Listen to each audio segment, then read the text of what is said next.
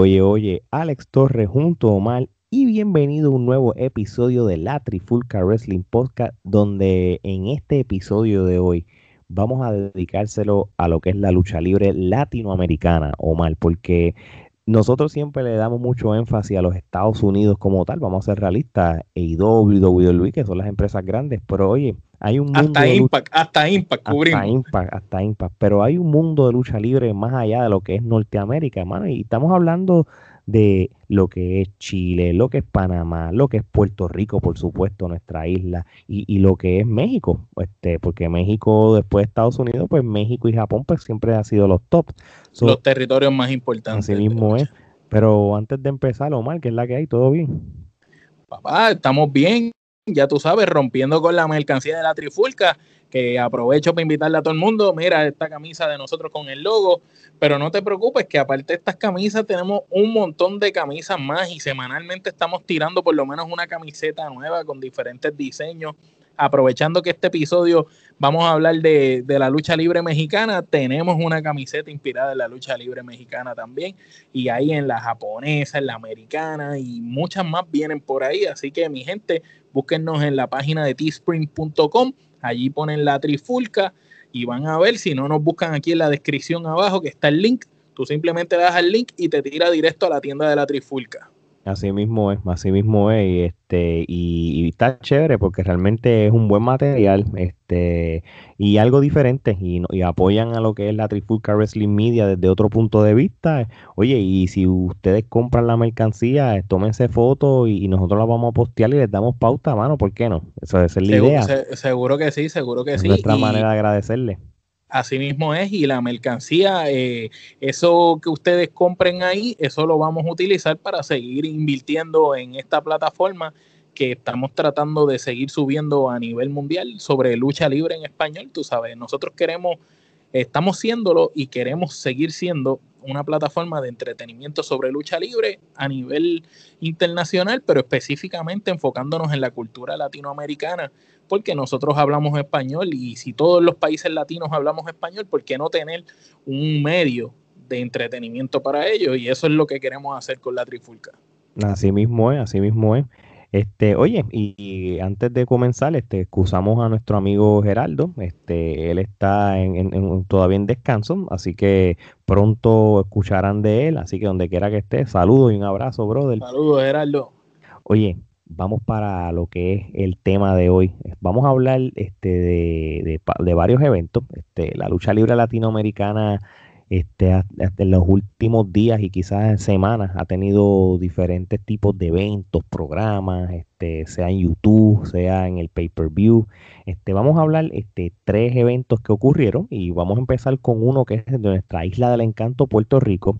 Lo peculiar de este evento que vamos a hablar es, que no es una empresa de lucha libre, es una academia bien conocida que hay en Puerto Rico que se llama el Espíritu Pro Wrestling Dojo de su sensei y maestro, el, uno de los mejores luchadores de Puerto Rico, el escorpión Mike Mendoza. Esto prácticamente, Omar, la mejor manera de explicarlo es, él tiene esta escuela de lucha libre en cual lo es dojo, dojo, dojo, dojo, dojo, porque él cree mucho en, la cultura japonesa y, y el dojo, él prácticamente, él, eso es más que una escuela, porque si tú ves todos los muchachos que entrenan ahí, tienen una, una hermandad, son como una familia. Exactamente. Y, esa es la diferencia de la escuela de Mike Mendoza y las demás escuelas de lucha libre en Puerto Rico. Y lo hemos notado a lo largo de la carrera de todos esos muchachos así mismo que hemos entrevistado a muchos de ellos. Eh, sí, y lo hemos entrevistado porque son estudiantes que, que siguen siendo estudiantes, que siguen este, asistiendo a coger el entrenamiento con él, pero son tan buenos que han tenido ya exposición, por lo menos en lo que es eh, el, la división independiente de lucha libre en Puerto Rico, que hay muchas, muchas empresas en Puerto Rico, en una isla que es 100 por 35, allá hay empresas de lucha libre independiente, pero por montones, So que esos muchachos están siempre expuestos y todo. Y, qué pasa? que, y que perdón que te interrumpe, que algunos de estos muchachos, este, a pesar de ser estudiantes todavía, como Alex bien lo acaba de mencionar, son muchachos que llevaban años luchando ya en las empresas independientes del circuito en Puerto Rico y que aunque todavía saben que son luchadores y que se han trepado al ring y que han tenido hasta campeonato, siguen yendo al dojo a aprender y seguir perfeccionando sus técnicas. Así mismo es. ¿Y, qué pasa con esto? Eh, pues, hermano, Mike este decidió hacer un evento de lucha libre para su canal de YouTube llamado exhibición de fuerza. Esto es algo que es hasta diferente. Estamos, tienen que estar en, eh, entender de que ellos no son una empresa de lucha libre, sino es un dojo y ellos mismos pues quieren enseñar de lo que cuán buenos son esos muchachos y, y, y, y eso, eso es algo que, que no es común o mal. no, no es que, que, es una empresa de lucha libre, es un dojo. Sí, hicieron como si fuera baloncesto, un torneito amistoso entre ellos mismos este, pero realmente son una son yo lo dieron un evento especial. Esto, es como si tú estuvieras en la universidad y esto es un proyecto final y yo te voy a demostrar lo que yo sé. Y, este, así yo lo vi. So, de igual manera, vamos a hablar entonces un momento de este, de esta, de este evento. Este, después que hablemos de este evento, vamos a hablar de la segunda temporada de la empresa de CNL allá en Chile donde esta semana salió el episodio número uno con dos buenas luchas, que la vamos a hablar más tarde, y vamos a cerrar este episodio con el gran evento de México de la lucha libre de AAA, Triple Manía, donde aquí vamos a, hablar y vamos a dar nuestro, nuestro, nuestro rating. Así que Vamos a empezar entonces, vamos a repasar un rapidito lo que fue el evento de exhibición de fuerza del Espíritu Pro Wrestling Dojo. Eh, fueron cuatro luchas bien chéveres. Este, la primera lucha fue un Fatal Four Way. Este, uno de los luchadores es el, arquero Samuel Olmo, que lo hemos entrevistado aquí, contra Edrax, contra Adam Rick, que también hemos tenido la oportunidad de entrevistarlo, y también este, uno de los luchadores que me gustó mucho también, Alfredo Miles. So, en un momento dado, esta lucha eh, eh, eh, tienen una química los cuatro. Se nota que, como estudiantes y que como compañeros se conocen. Pero yo entiendo una cosa, para mí fue una lucha que, para mi sorpresa, me gustó que fuera la que, abrió el evento, tú sabes.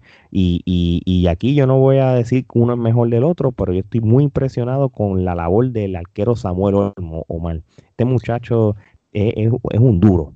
Este muchacho es dinero, este muchacho es una estrella en crecimiento y si lo siguen puliendo como lo están haciendo, este muchacho va a dar mucho de qué hablar en la lucha libre en Puerto Rico, porque es sumamente joven y ya a estas alturas de su juventud ya está haciendo cosas impresionantes, como en esta lucha que lo vimos tirarse de más de 15 pies de altura del techo de, una estructura, de un edificio allí mismo en el dojo, se tiró encima de sus compañeros con una plancha perfecta, tú sabes. y, y, realmente este, la lucha estuvo muy buena, muy balanceada y fue una lucha con buen timing, buena rapidez y una excelente química. Y cabe recalcar que este evento eh, contó con la narración del veterano narrador de Puerto Rico, que narraba mucho en la IWA en Puerto Rico, Axel Cruz, el rudo de los rudos. Saludos para él que de verdad que hizo buena labor también porque la narración de, un veterano probado prácticamente ayuda a solidificar las luchas. Además, este evento fue grabado de una manera cinematográfica, fue grabado muy bien. primera. en una producción de alta calidad. las cámaras se veían súper bien, los colores, el audio se escuchaba perfecto. Un trabajo de edición y producción que, que se ve mucho mejor esto que vimos del evento de Mike Mendoza que muchos programas de lucha libre actual de empresas importantes en Puerto Rico. Así mismo es. No, oye, y cuando tú tienes un grupo, Edrax y Adam Rick, que ellos prácticamente son luchadores que... que ellos son pareja. Son de la división en pareja, tú sabes, ellos se conocen. Y aquí estaban en contra. Y estaban en contra. Y el mismo Alfredo, Alfredo no, había tenido la oportunidad de verlo luchar. Tremendo luchador. Me gustó. Tremendo, y es como yo, de, de los pesados. Sí, para ser pesado se mueve bien brutal, así que realmente muy, muy buena lucha y, lo, y de parte mía yo los felicito a esos muchachos por, por, por demostrarle a, Latinoamérica, a todos los que están viendo esto, están viendo, vieron ese evento por YouTube, este, que realmente ustedes saben cómo abrir un evento y se las toca a ellos, de verdad, Omar. De verdad Eso es así. Y, y, yo sé que esto, como quien dice, es un evento de unos muchachos que algunos son ya, llevan bastante tiempo luchando independientemente y otros son estudiantes, pero para mí, si yo le fuera a dar algún rating a esta lucha, esto es una lucha de tres quenepas en cualquier liga. Fue una lucha muy buena, de verdad. Y para abrir el, evento fue excelente. No, no, seguro que sí. E, este evento de por sí tuvo buen rating. O sea, aquí no hubo luchas menos de tres kenepas. de verdad, de verdad, porque realmente se, la lucharon. Yo, yo esta lucha le iba a dar cuatro kenepas, de en tres y cuatro kenepas, en ese range. Así de buena fue. Pero si vamos a una, una lucha que fue, que se fue a lo personal, fue la lucha del el gentil contra el atleta Manu. E, ellos dos tienen ya un historial porque ellos han luchado en lo que es la Liga Wrestling o la WWL, como se llamaba antes en Puerto Rico. Este, fue una muy buena lucha. Este... Y, también, perdón que te interrumpa, ellos son como que los dos estudiantes más viejos del dojo y son como que la competencia. Siempre están de ver quién es el líder. De el, tú sabes, está Mike Mendoza, que es el, el head coach y entonces, ¿quién es el que va después de él? ¿Es el Gentil o es Alfredo? Tú sabes, eh, perdón, eh, el atleta Manu. A ver cuál de los dos es. So que ellos oh. siempre tienen esa competencia y en la WWL o la liga, esa gente se sacó los Así mismo es, y, y, fue muy buena lucha. Este, ellos empezaron una lucha regular, este, se, se va a la lucha por descalificación, pero después vuelven a, retomar la lucha en una lucha sin descalificación y se dieron con todo sillazo, se dieron con cuánta cosa, hasta que por fin, después de, de, tres, de, las tres luchas que han dado, pues dos la había ganado el, el, atleta y Gentil pues por lo menos se llevó la victoria, como dicen, la tercera fue la vencida. Este, fue muy, muy buena lucha. Este, y el, y el spot, perdón que te interrumpa, el spot con el que se, el Gentil ganó esa lucha, le hizo un par driver al atleta Manu encima de cuatro sillas. ellos pusieron cuatro sillas y ellos se pararon encima y, y le hizo ese par driver ahí, que es una movida que yo no había visto y si lo vi alguna vez eh, fue en ECW. de verdad que me, me sorprendió la movida y me encantó porque fue perfectamente ejecutado y fue la perfecta movida para poder llegar al fin, luego de una lucha de varios falsos finales y que se dieron con todo. No, no, seguro que sí. una lucha de cuántas kenepas, Omar, tú le das.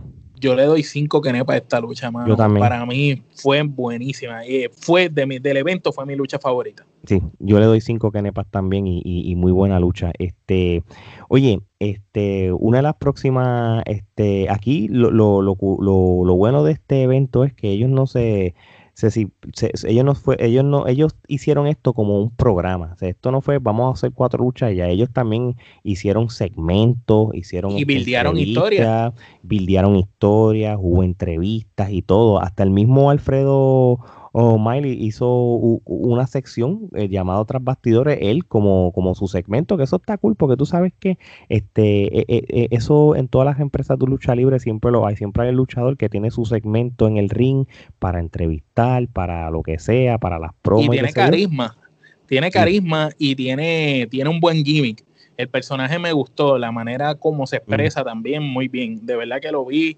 me, llamó mucho la atención y, pienso que tiene buen futuro, Alfredo. Así que, Alfredo, este, lo que estás haciendo lo estás haciendo bien y esperemos ver más, más segmentos de tras bastidores que como tú lo hiciste cuando entrevistaste a, a Yaide, que tuvo muy, muy bueno y obviamente pues ella tuvo la oportunidad de hablar de su background, de una lesión que ella tuvo y, el comeback que ella tuvo en la lucha libre en este evento, que es la próxima lucha, este, que fue el tercer encuentro, este, Yaide contra el Android 787. Hemos tenido la oportunidad de entrevistarlos a ellos en, en el pasado, a principios de, de este año 2020.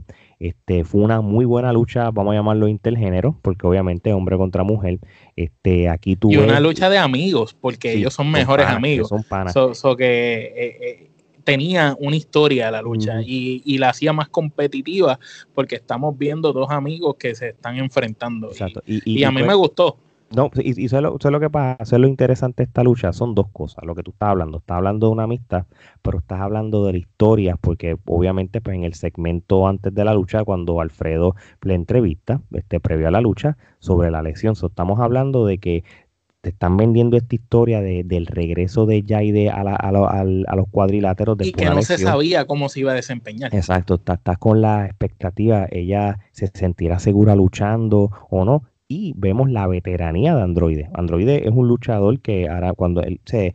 Yo les voy a decir una cosa, Android yo creo que merece mejor standing en Puerto Rico viendo cómo él lucha. Se mueve muy bien, eh, se nota que, que domina el Se pasea, se pasea el cuadrilátero. él dominó a la perfección la lucha, la llevó. Tú sabes, eh, el, que llevó la batuta de esa lucha fue ese hombre. y, lució espectacular. Y Yaide también lució muy bien. Me encantó la química de ellos. Para, para estar inactiva por tantos meses, realmente no se notó en el evento. Ella demostró de que una persona de que, eh, dicho por ella, tú sabes, ella no lleva tantos años eh, eh, luchando, ya no tiene tantas luchas en, su resumen.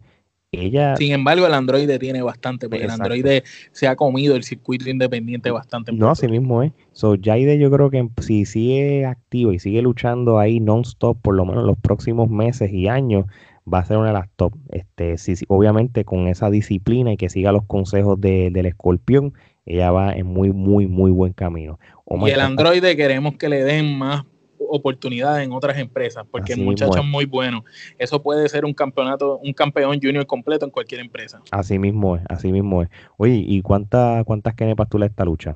Le doy tres kenepas y media. Yo le vamos, a darle tres, tres kenepas y media también. O sea, este muy buen evento, muy buen evento y muy buena lucha. Oye, vamos para el main event rapidito el escorpión Mike Mendoza contra Mark Davidson. ¿Qué es lo peculiar de esta lucha? Ellos nunca han luchado.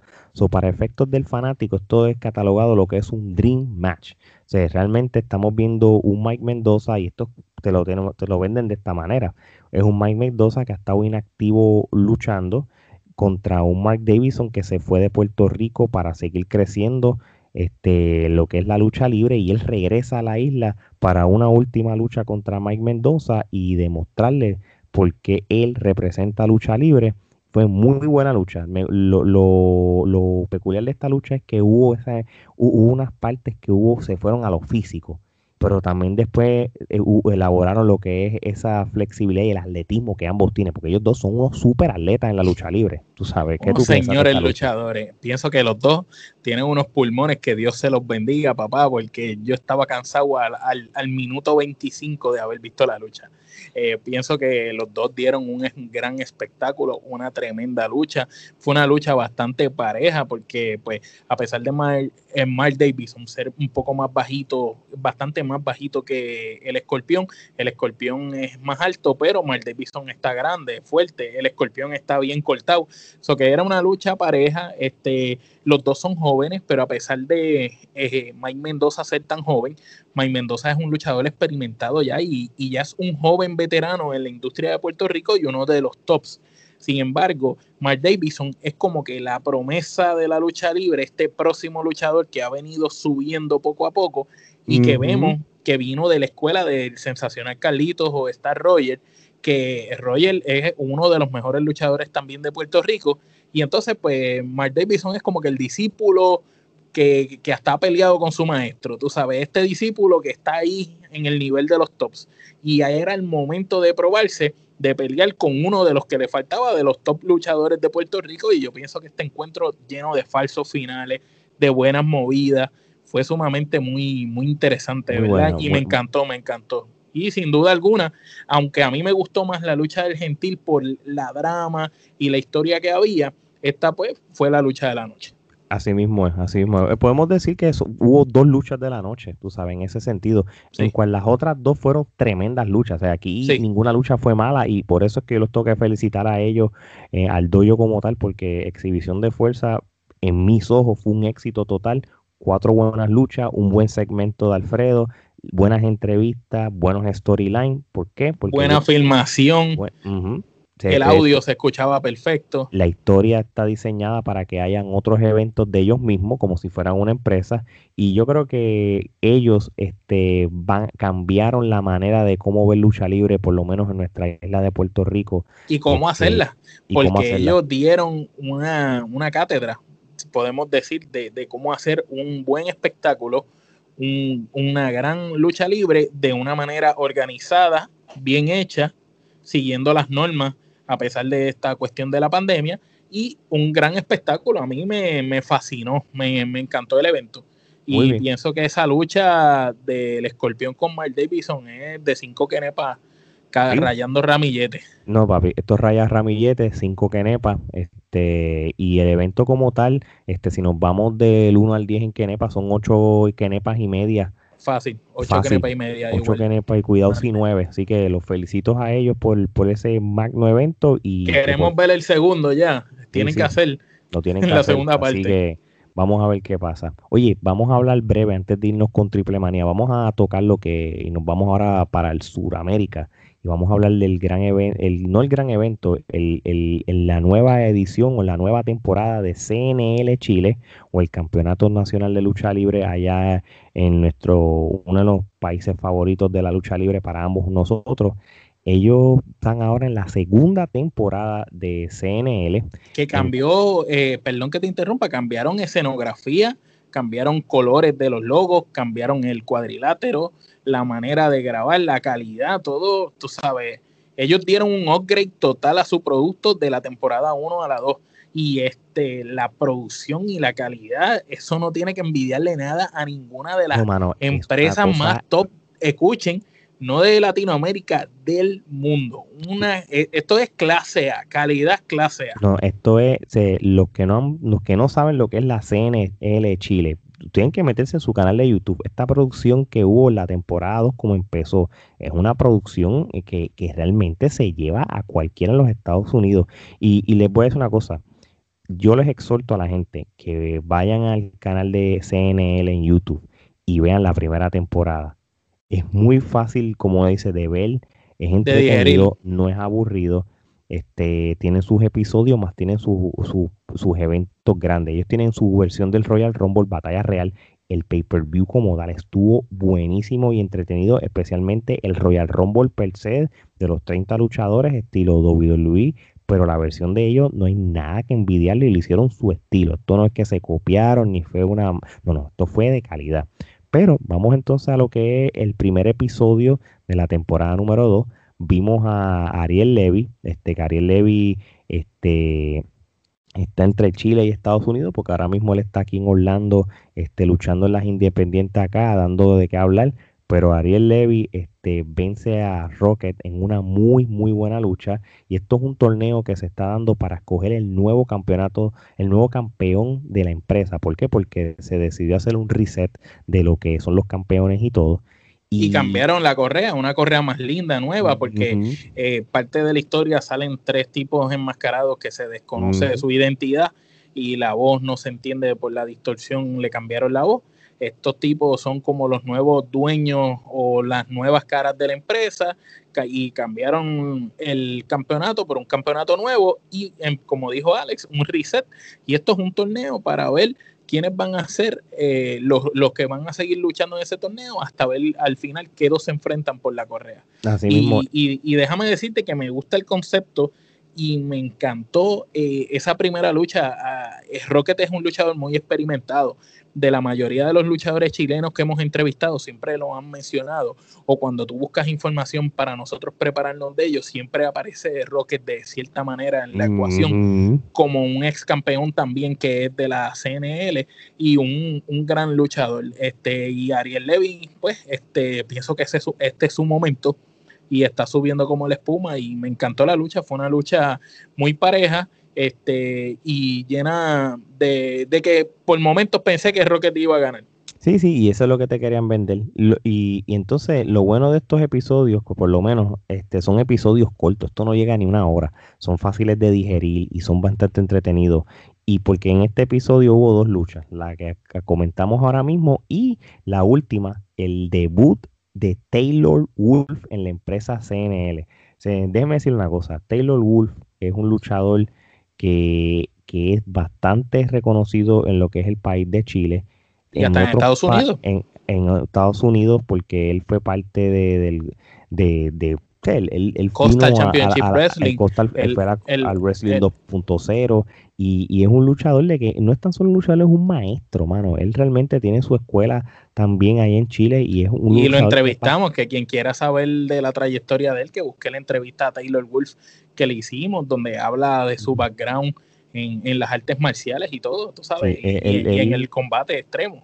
Él es un luchador bien respetado en lo que es eh, la lucha libre suramericana y le enviamos muchos saludos. Y hasta este en México, perdón que te interrumpa, porque cuando entrevistamos a la leyenda viviente Ricky Marvin, eh, que de México, nos habló de cuando él estuvo en el tryout que se hizo en Chile y Taylor Wolf eh, fue parte de ese tryout y él habló que Taylor es un caballo. Tú sabes, para un caballo que es una leyenda viviente, que si no saben quién es Ricky Marvin, vean también la entrevista y búsquenlo en Pro Wrestling Noah, que ustedes van a ver unas luchas que este tipo sí era un, es un luchador mundial.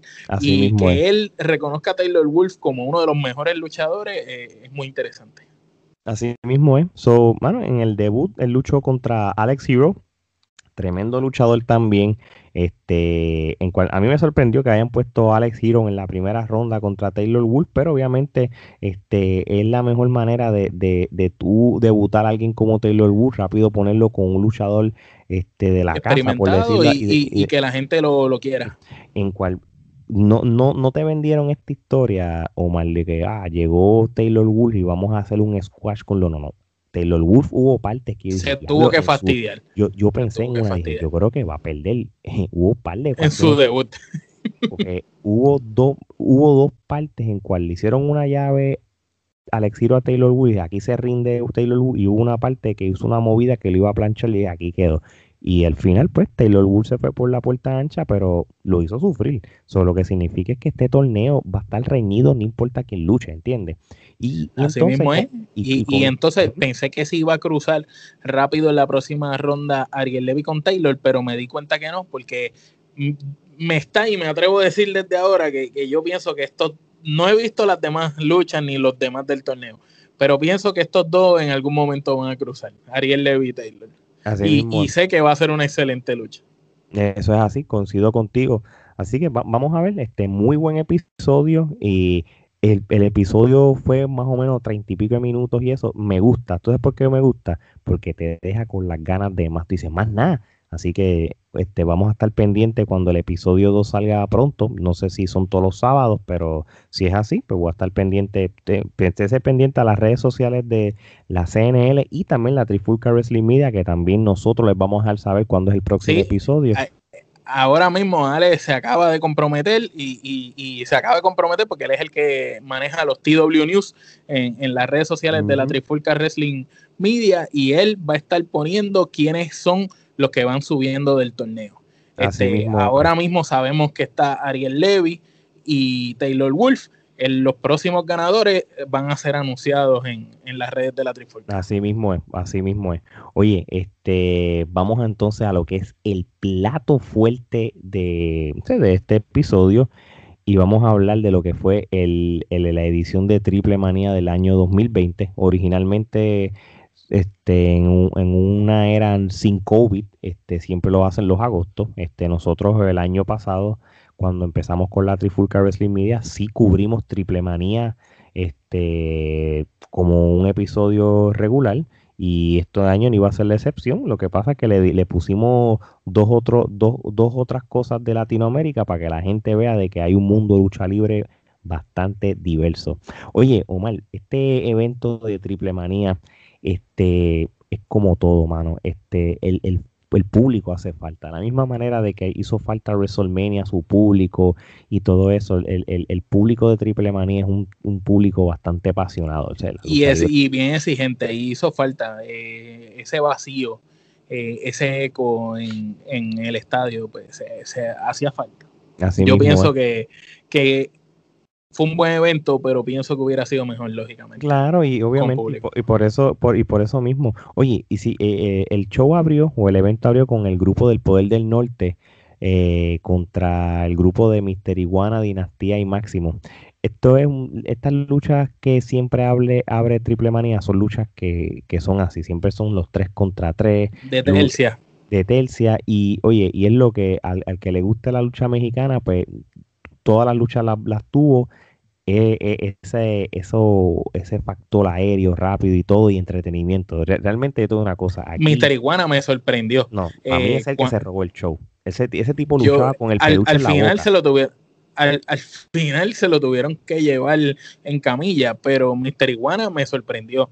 Eh, un luchador sumamente ágil, eh, cómico, gracioso, pero a la misma vez muy intenso, como que el poder del norte, eh, cada vez que estaban dominando, Mister Iguana de la nada se desaparecía y aparecía brincando con unas patadas o alguna plancha, alguna movida aérea, y, fue, fue una lucha interesante para abrir la cartelera. No, no, de, acuerdo contigo. Y, y, y, pero déjame decirte una cosa, este el, el, poder del norte con todo y eso siempre se vio como el grupo dominante. Y eso. Bueno, es, eh, que se veían físicamente, todos se veían eh, más grandes, más fuertes.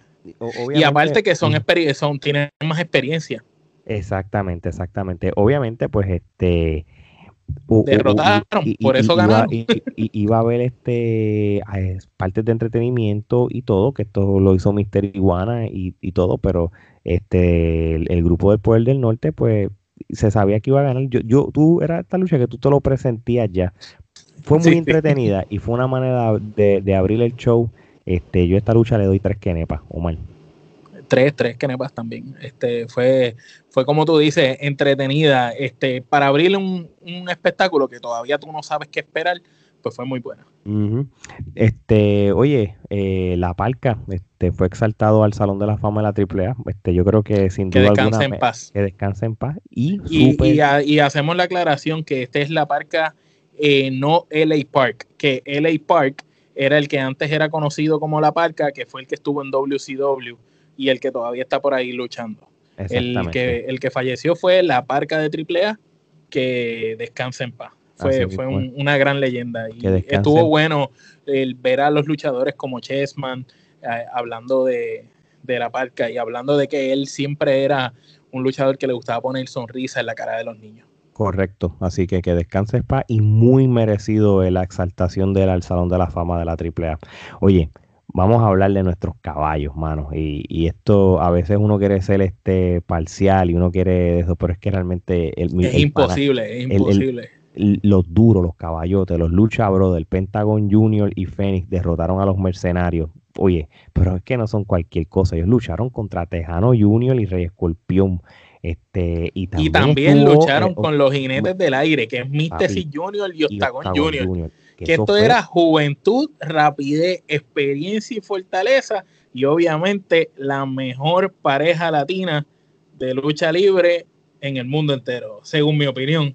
No, es que hello, este, y, y, realmente ya yo Son ellos, son ellos la, mejor latina, y los que están después son Santana y Ortiz, que, también nos alegramos. Así mismo es. Y, y yo como fanático, este, ya yo extrañaba a estos lucha brothers estos, estos luchadores estaban medio apagaditos en AEW. Mm, esto, obviamente lucharon entre ellos mismos. Yo sé que hay unos ángulos y unas cosas y como que estaban perdiendo este estelaridad, vamos a ponerlo de esta manera. Pero aquí, hermano, en AAA, loco, se comieron el mundo. Ellos demostraron porque ellos son los duros, mano, y realmente fue un luchón. Te una cosa, Tejano Junior, Rey Escorpión, Mr. Junior y Octagon Junior son otros duros y los seis complementaron. Así que yo esta lucha yo le doy cinco kenepas.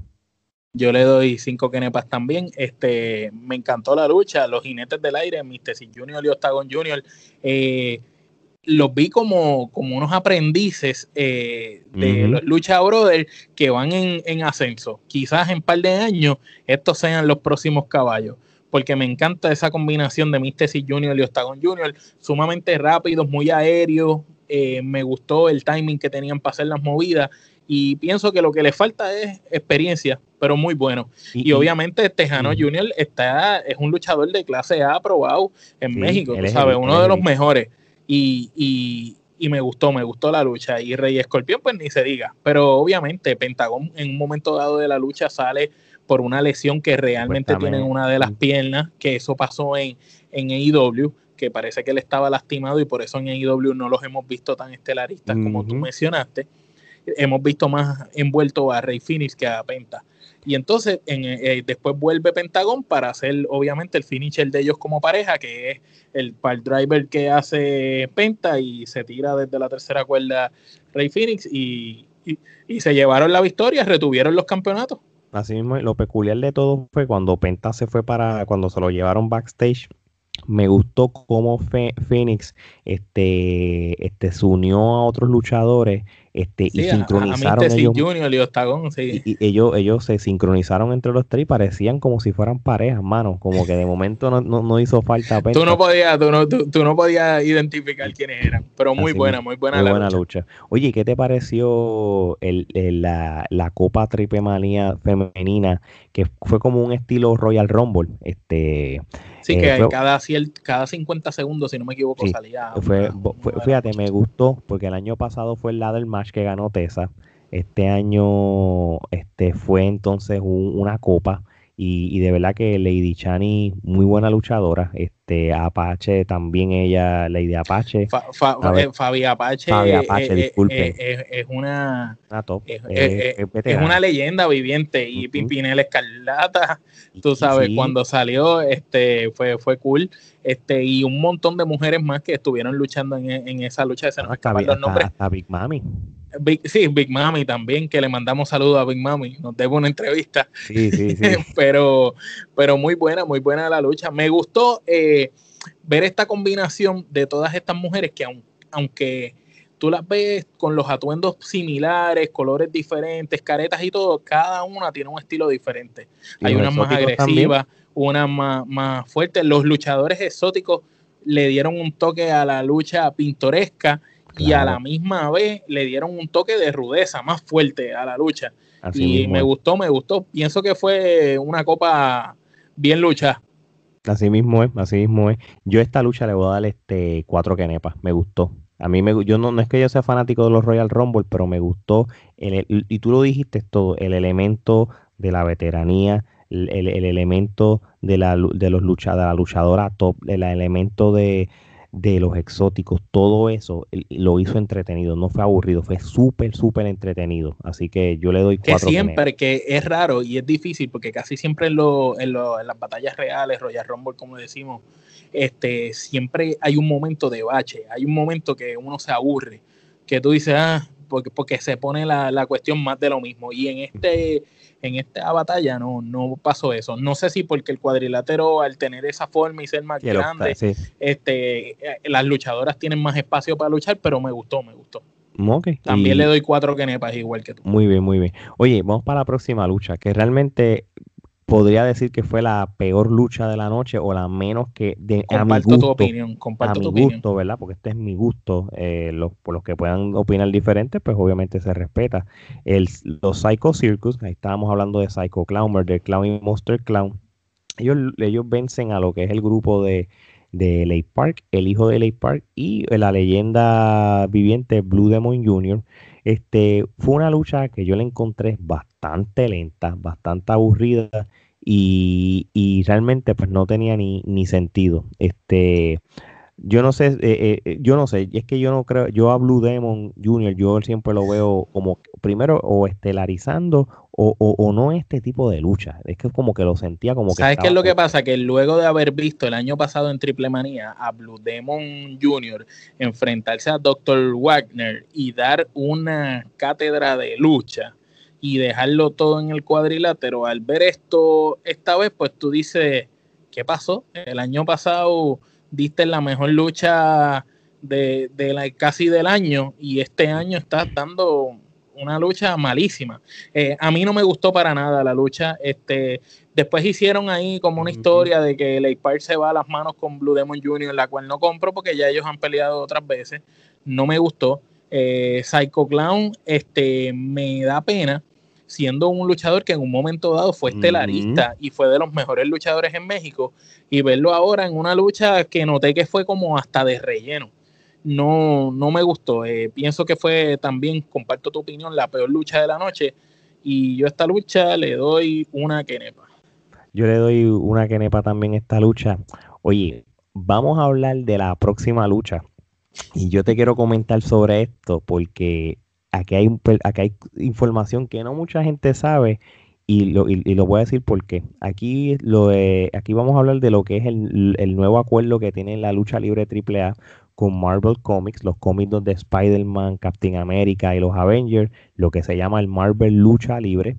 este, en cual pues ellos pues tienen unos personajes de lucha libre que van para unos cómics y también lo quieren recrear lo que es el mundo de la lucha libre real y, y aquí se reflejó en una lucha en cual tenemos el terror púrpura y venenoide, que el terror púrpura más o menos tiene los colores y el estilo de lo que es Thanos, venenoide es lo que sería Venom, ellos lucharon contra la leyenda americana, que, que Capitán América. Captain América, y Arácnido, que lo que sería entonces este, Spider-Man. Spider-Man. Mira, Omar, yo lo que te voy a hablar lo peculiar de esta lucha. si tú te diste cuenta, eh, los cuatro luchadores que este, se nota que son luchadores experimentados y, la lucha como tal fue Creo que el menos experimentado era a Aran, Arácnido, que él era el que estaba haciendo de Spider-Man. Noté que era el menos experimentado. ¿Tú quieres, que te, quieres, quieres saber algo? Este, los luchadores que están en ese evento, tú los, tú los conoces. Tú los conoces. Este, Terror Púrpura. Él es Brian Cage. Venenoide es Taurus. La leyenda americana es Daga. Y Arácnido es Leo Roach. ¡Wow!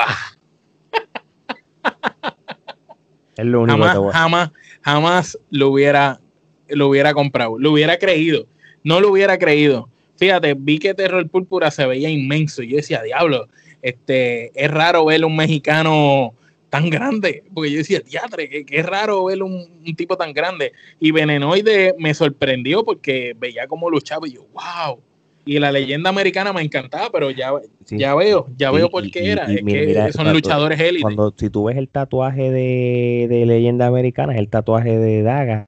Sí. después. No, y ahora, ahora que me lo dices, eh, tengo recuerdos de la lucha y le quito los disfraces y los veo como los que me acabas de mencionar. Y sí, te compro que son ellos por las movidas. Eh, y vuelvo a lo mismo, es lo que yo leí en las redes sociales y eso, este, leyenda americana se cae la mata porque el tatuaje de Daga que está aquí es el mismo, este, pero los demás todos eh, de Arácnido, si es Leo Roche, este, puede ser porque estaba tapado completo hasta las manos y, con un jacket de capucha y todo. Sí, porque el, personaje de Arácnido eh, está recreando lo que es el Miles Hernández de, de, ese, de ese universo nuevo de Spider-Man, que es el Boricua, que es el de la, de la película esta de, de Spider-Man de, que fue animada, que, que, que, es ese muchachito joven y todo. Que se pone eh, la capucha. Y, y bueno, y si Terror Púrpura realmente es Brian Cage, loco, se nota, porque el físico estaba a otro nivel. No, yo, yo me quedé en un, yo, yo decía, teatre, este, salieron todos y más o menos se ven similares. Pero cuando veo el Terror Púrpura, que fue el último que entré, yo, teatre, este hombre se ve bien fuerte. Qué raro ver un mexicano tan, tan corpulento, me sorprendió. No, y, y, yo cuando me acuerdo que se acabó el evento y yo me meto en las redes sociales y qué sé yo, y dije, oye, mira este muchacho de esta página de, de, Instagram, que no me acuerdo cuál era, dijo, este fulano, este fulano, este mengano. Coño, a mí no me cabe la duda que sean ellos por lo físico. El Leo Roche lo tienen que tapar completo de ser él porque, tiene dos tatuajes. Pero Daga, loco, Daga no tenía manera de disimularlo. Con el tatuaje se sabe. Y si tú te metes en las redes sociales de Daga, la gente lo que comenta, ah, ya sabemos que eres tú, eres leyenda americana, que si leyenda americana, que si leyenda americana. So, de eso ser cierto, ¿verdad? Este, de que esos cuatro son los que son pues realmente se nota por la veteranía. A mí me encantó la lucha. Me gusta, este Omar, que yo como fanático de los cómics, te están vendiendo unos story, un storyline en la AAA que es basado en cómics, porque si tú viste cuando se acabó todo, salió una luchadora enmascarada que recrea lo que sería Captain Marvel. ¿Y esa luchadora enmascarada quién era? Fíjate, no sé. ¿Esa? No sé, porque ella hablaba español y se hablaba de lo más bien. No, sé, por qué no, es Tessa, porque Tessa está súper, mm, súper Es más fuerte, es más fuerte, exactamente. Que vaya de Sí, porque te digo Tessa porque Tessa y Daga son pareja y, y, y, pensé rápido en ella. Tú sabes, oye, no es por brincar lucha, yo, yo pensé que Tessa iba a salir en el Rumble. En un momento. También, también lo pensé. Pero yo lo pensé al final cuando se quedó la mm. cámara enfocando, yo decía, ah, pues eso es que ella es, pero no, me, sorprendió. Pero de igual manera, la, historia de cómics en la vida real y la lucha y lo que complementan estos cuatro luchadores experimentados, para mí fue mil veces mejor que la de los Psycho Circus. Yo esta lucha yo le voy a dar tres quenepas y media. también comparto la misma, la misma puntuación, tres kenepas y media. La lucha fue, fue buena, fue ágil, fue una lucha bien movida, no aburrió tampoco y pues tuvo, ¿verdad? Te traía a ti eso de teatro, los cómics, estos personajes de verdad se mueven como los cómics, como tú lees en los cómics que se mueven, así que fue interesante. Y me encantaría ver maybe algún cortometraje o algo hecho por los luchadores encarnando los personajes. Sí, yo, yo creo que sí. Esto va a ser otra cosa diferente a lo que es la lucha libre y realmente para mí, la persona que tuvo esta visión, yo se lo tengo que aplaudir. Porque mira, la, gente, pues yo, yo estoy seguro que la gente sabe, ah, mira qué ridículo es, aquel se cree Spider, aquel leyenda americana, pero mira, traten de ver esto más allá de lo evidente, lo que conlleva esto para los cómics, de que tú, ¿sabes lo que es esto, mal? Tú vas a leer un cómics y basado en lo que tú viste, ah, vamos a comprar las leyendas de lucha libre, la AAA de, de Marvel, tú los leas, que echarlos para los niños. Y, cuando veas la lucha, de verdad peleen como se ve en los cómics. Sí, que tú digas, oh, si tú quieres saber qué va a pasar, eh, que el cómic termine, ¿sabes cómo va a terminar el cómic? En el próximo evento de AAA. Es una visión, mano, de verdad que lo hicieron bien. Oye, vamos a hablar de, de esta próxima lucha, que aquí está el otro caballo de nosotros y es la lucha por el campeonato de la AAA, el mega campeonato, eh, Kenny Omega contra Laredo Kid. Este, esta lucha este, fue una muy buena lucha. Pero tengo sentimientos encontrados con la pues lucha. da tu pues, opinión primero, si quieres, y, después yo, yo, yo digo ahí. Pues mira, yo, yo realmente cuando tú ves el, el, el, macheo entre Kenny Omega y Laredo Kid, este, tú notas la, la supremacía de lo que es Kenny Omega. Y obviamente, pues Laredo Kid yo no lo desacredito. Es muy, muy buen luchador. Y obviamente, este. Él, iba a darlo el todo para poder tratar de ganarle a, Omega, a Kenny Omega, pero Kenny Omega ahora mismo está en una etapa de su carrera que él quiere colectar campeonato, tú sabes. y, está en, otro nivel, vamos, vamos a decirlo así, y no estamos quitándole nada a Laredo Kid. Yo vi a Laredo Kid personalmente en el 2014 en el evento Insurrection en Puerto Rico de la WWL o la Liga Wrestling ahora. Y Laredo Kid vino y dio una clase de lucha que fue por el Campeonato de las Américas y él ganó el campeonato esa noche y dio una tremenda lucha. Y cuando yo vi ese, ese hombre y supe que era un luchador joven, yo dije, este tipo va a ser un gran luchador en, pocos años. Eso fue en el 2014, estamos en el 2020 y ya lo vemos estelarizando un triple manía, que es el evento latino más grande de la lucha libre en el mundo, y nada menos que con Kenny Omega, que es el campeón de la, de la AAA, pero también es el campeón de All Elite Wrestling y es uno de los mejores luchadores del mundo, está entre los top tres luchadores del mundo eh, por cualquier rating que le vayan a dar. Y, verlo ahí, este, pienso que fue muy bueno para él porque le dio una exposición que el que no conocía quién era Laredo Kid, ahora va a saber quién es Laredo Kid. Pero pienso que todavía a Laredo le falta un poco para llegar a ese nivel. Eh, lució muy bien a pesar de todo. La, lucha, fue, la lucha fue muy buena y eso iba a comentar. Que Laredo perdió ganando, como muy bien dices tú en la mayoría de, de este tipo de casos similares de verdad Laredo lució bien, me gustó, me gustó la lucha. Y Omega pues no dejó de vendernos ese personaje rudo, eh, como arrogante. Eh, aunque te voy a decir que noté a Omega aguantado. No noté al Omega entregándolo todo en el cuadrilátero como el Omega que estamos acostumbrados a ver de New Japan, el Omega que, luchó en, eh, por el campeonato, con Moxley, que lo entrega todo en el cuadrilátero, no vi ese Omega. Vi un Kenny Omega muy aguantado. No sé si es porque se está cuidando y para evitar lesiones o lo que sea, pero lo vi muy aguantado a su estilo de lucha. Pienso que Omega pudo haber lucido mejor. Sí, no, y, es por eso mismo. Este, eres el campeón de la de All Elite este, Tony Khan mucho está haciendo que él está permitiendo a sus talentos a luchar en otras empresas. Y más al campeón, mano. Y más al campeón. Todo, eh, en otras palabras, Tony Khan le puede decir Omega, este, ve y represéntanos este, en todos los programas que quieras salir, este, pero si te vas a joder, jódete en mi, en mi show, en los demás, tú sabes. Vamos a O si te jodes, sabes que aquí tienes que venir jodido como Exacto. en ese sentido, y con y eso, mano, ver una versión lenta de Omega para mí fue brutal. Imagínate una versión este eh, brutal. Sí, digamos que vimos eh, Omega no un poquito más, como un 7, un 7 de 10 Vimos un Omega 7 de 10, imagínate el Omega Full Version. Así mismo. Contigo eso fue una muy buena lucha. Esto fue una lucha de tres kenepas y media en, mi En, mi, opinión, mi opinión también comparto tres kenepas y media contigo. Eh, pienso que la lucha pudo haber sido mejor si Omega se hubiera esforzado un poco más. El, tengo una crítica de la lucha, no me gustó para nada. Sé que está bien que cada uno tenía en su esquina a, un, a alguien, pero Michael Nakazawa, sabemos que es amigo de Omega y hasta fueron campeones en pareja en, Japón juntos. Este, no, no me gustó que, estuvieran involucrados las personas extras que estaban en esta lucha.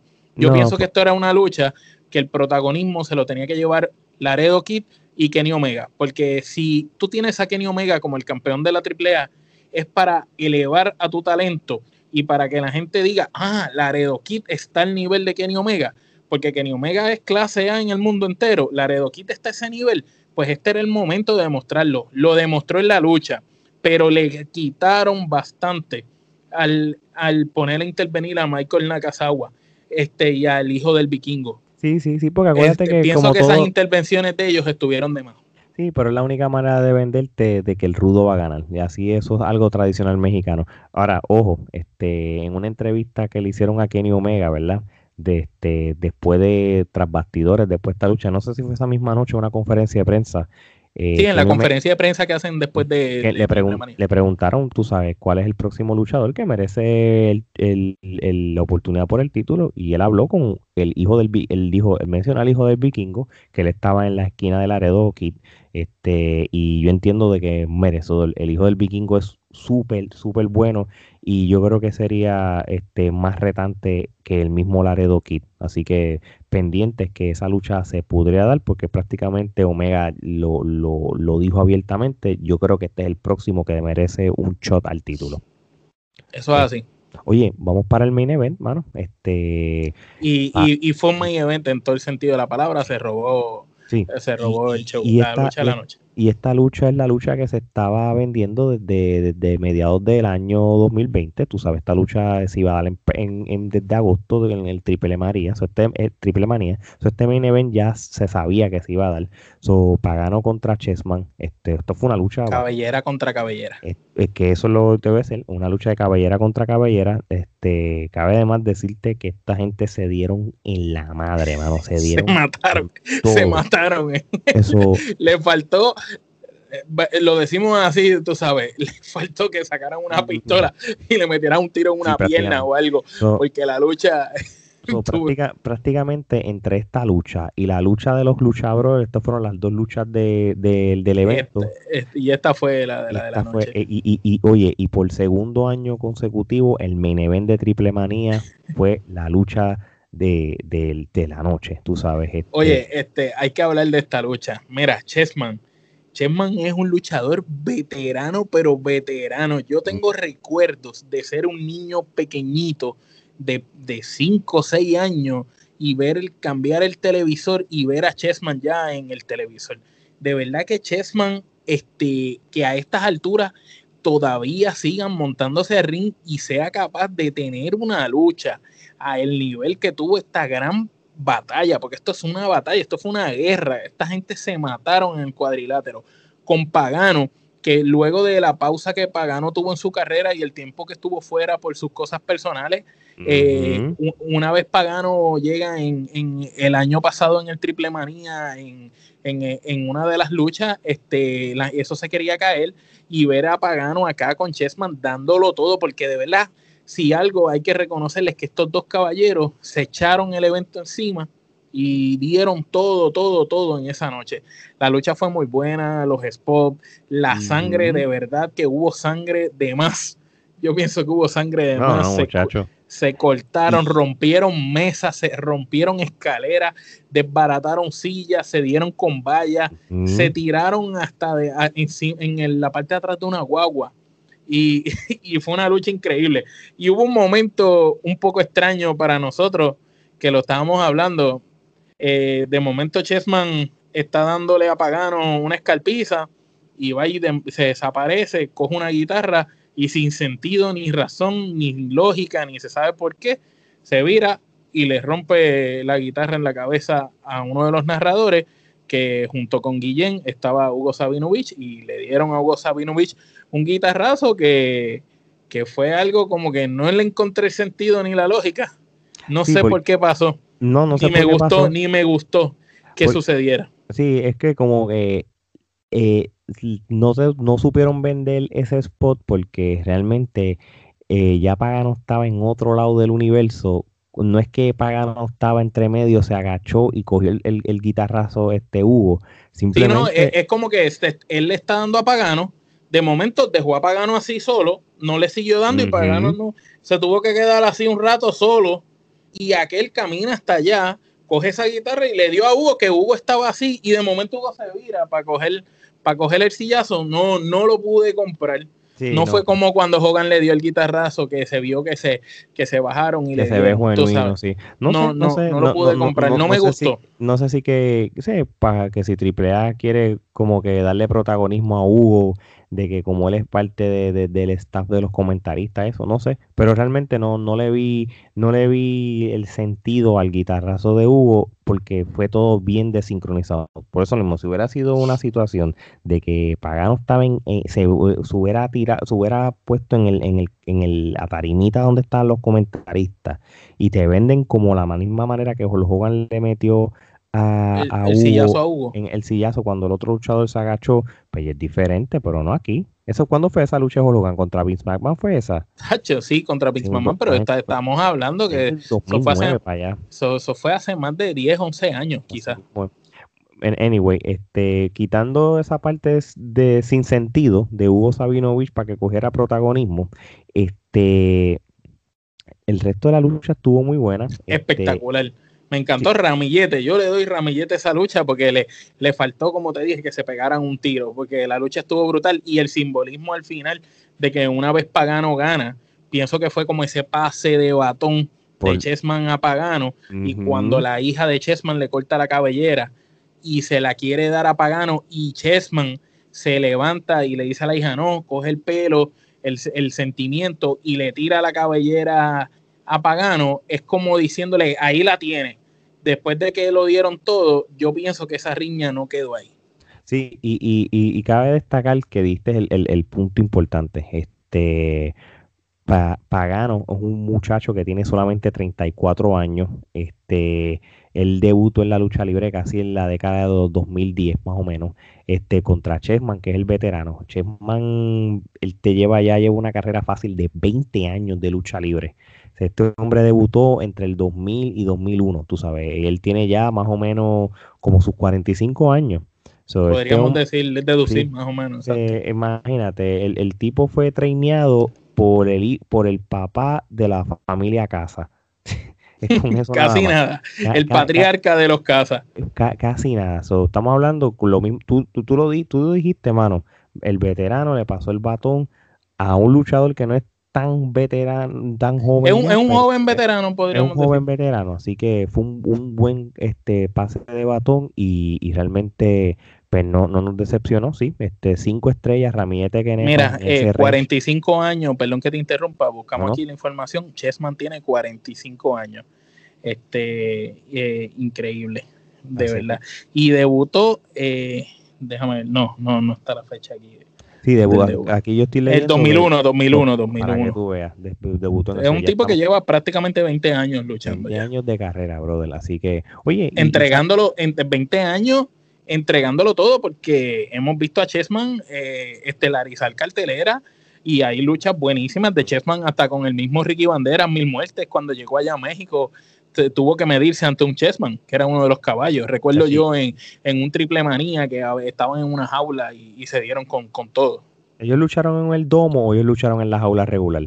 Pues no, no me acuerdo si era el domo de la muerte o, la jaula. Eh, sé que estaba Chessman, eh, Banderas y habían otros luchadores más. No, y, pero, pero Chessman, tengo recuerdo de haberlo visto con Banderas matándose. Sí, y fíjate, y que tienen esa misma línea de, estilo. El dark, dark el, estilo dark. Y oye, y, y Chessman eh, lució bien, ¿sabes? Eh, de verdad que lució súper bien. pudo darle una lucha larguísima, porque esa lucha fue bastante larga. No tengo el tiempo de la lucha, pero fue bastante larga y lo dio todo con Pagano, mano. Sí, no, este, en general Triple Manía me entretuvo, este, no fue un mal evento, este, para hacer un evento este, sin, sin público por, por las situaciones que es, tú sabes. Yo creo que eh, si lo hubieran hecho en agosto no iba a tener los resultados de ahora, porque por lo menos pues eh, triple, eh, la AAA pues tuvo la oportunidad de, de ver otras empresas de lucha libre en el mundo cómo estaban haciendo las cosas para que ellos mismos pudieran darte un producto y qué manera de cerrar el ciclo del 2020 de la AAA con, con, con este evento. Así que si vamos a darle un rating de Kenepas del 1 al 10, esto es un evento que se le da, puede dar fácil 7 Kenepas. ¿Cuántas? 7 Kenepas, 7 Kenepas y media se le puede dar al evento. Muy buen, muy buen evento. Este, ¿verdad? Para, para hacer de, la lucha libre latina y, y luego de una pausa tan grande, no tener público, eh, no tener quizás todos los luchadores que quizás hubieran querido tener para esa cartelera, porque también hay que entender eso, que a lo mejor en esa cartelera querían otro tipo, otros luchadores, y debido a la situación de la pandemia, las medidas, los permisos, los vuelos, no, no, pudieron tener a lo mejor todo lo que querían. Pues pienso que, fue un gran evento. Eh, no me gusta la narración de Guillén, no me gusta la combinación de Guillén con Hugo. Eh, el año pasado este, estuvo mejor. Este Lo que pasa no me, no me gustó. Mira el problema. Vi a, Hugo perdido en, varias ocasiones diciendo sus frases trademark, una que otra palabrita, pero no noté como que estuviera narrando, como que de verdad está narrando envuelto así en la lucha. Yo lo que, encontré de. como Jim. Lo que pasa es que, y esto lo hemos hablado para otras empresas, tú no puedes poner dos play by play a la misma vez. Tú, lamentablemente, pues, en el mundo de la lucha libre, tú tienes que tener el rudo y, el bueno, que haya una contraparte. Cuando tú tienes dos play by play. O el que narri comenta, o el que narri comenta. Entonces, acá prácticamente Guillén narraba, pero Hugo está comentando y, y, y no, tú sabes, Guillén es bueno, y Hugo no es que sea malo, es un veterano, pero pienso como que no estaba en, su mejor día. No, no, no, estaba sincronizado, él no sabía. A lo mejor es que sabía que iba a coger el sillazo y, y dijo, este, está, mentalmente estaba asustado por el sillazo. No sabe, no sabe, ni, no sabe ni quién era Molotov, imagínate. Exacto. oye, y, y me estuvo, hay unas críticas, Hugo, este, Hugo no tiene cinco años Hugo, se, no sé si Hugo estaba tratando de, disfrazarse de Halloween y estaba vestido de, de Bad Bunny o estaba vestido, que en paz descanse, de Walter Mercado, porque tenía un corte de Walter Mercado cruzado con Bad Bunny, con la vestimenta. Ay, Dios mío. Pues Coño, Hugo, respétate. Mira, este, para ir cerrando, si se me, a la gente que se quiera meter al Wikipedia de Triple Manía, y le den clic a Terror Púrpura, Venedoide, Aracno y Leyenda Americana, cuando les den van a salir los luchadores que yo te mencioné. Así que con eso se los dejo saber de que ellos sí eran los luchadores. Así que en este evento de, de Triple Manía vimos a un Brian Cage, vimos un Black Taurus, vimos un Leo Rush y un Daga. Así de brutal estuvo eh, el evento de, montado de luchadores. Y, y, y, perdón que te interrumpa, fíjate cómo la empresa no utilizó eso a su favor, porque era más beneficioso para la empresa decir, tenemos a Brian Cage haciendo de terror púrpura, tenemos a Leo, que son nombres grandes, y no lo hicieron. Entonces no se aprovecharon de eso. Pudiéndolo haber hecho, no lo hicieron. Lo que me da a entender de, que ellos se sentían súper cómodos con, que ellos fueran a hacer eso, ese personaje. Oye, y, y, y, tiene sentido, manos, de verdad que sí. Así que con esa información y, con esta reseña que hemos dado de, de, tres este, programas o eventos de diferentes partes de Latinoamérica, este, con esto me despido. Así que de parte de Omar, Gerardo que está de break y Alex. Esto es hasta la próxima y feliz Navidad. Felicidades.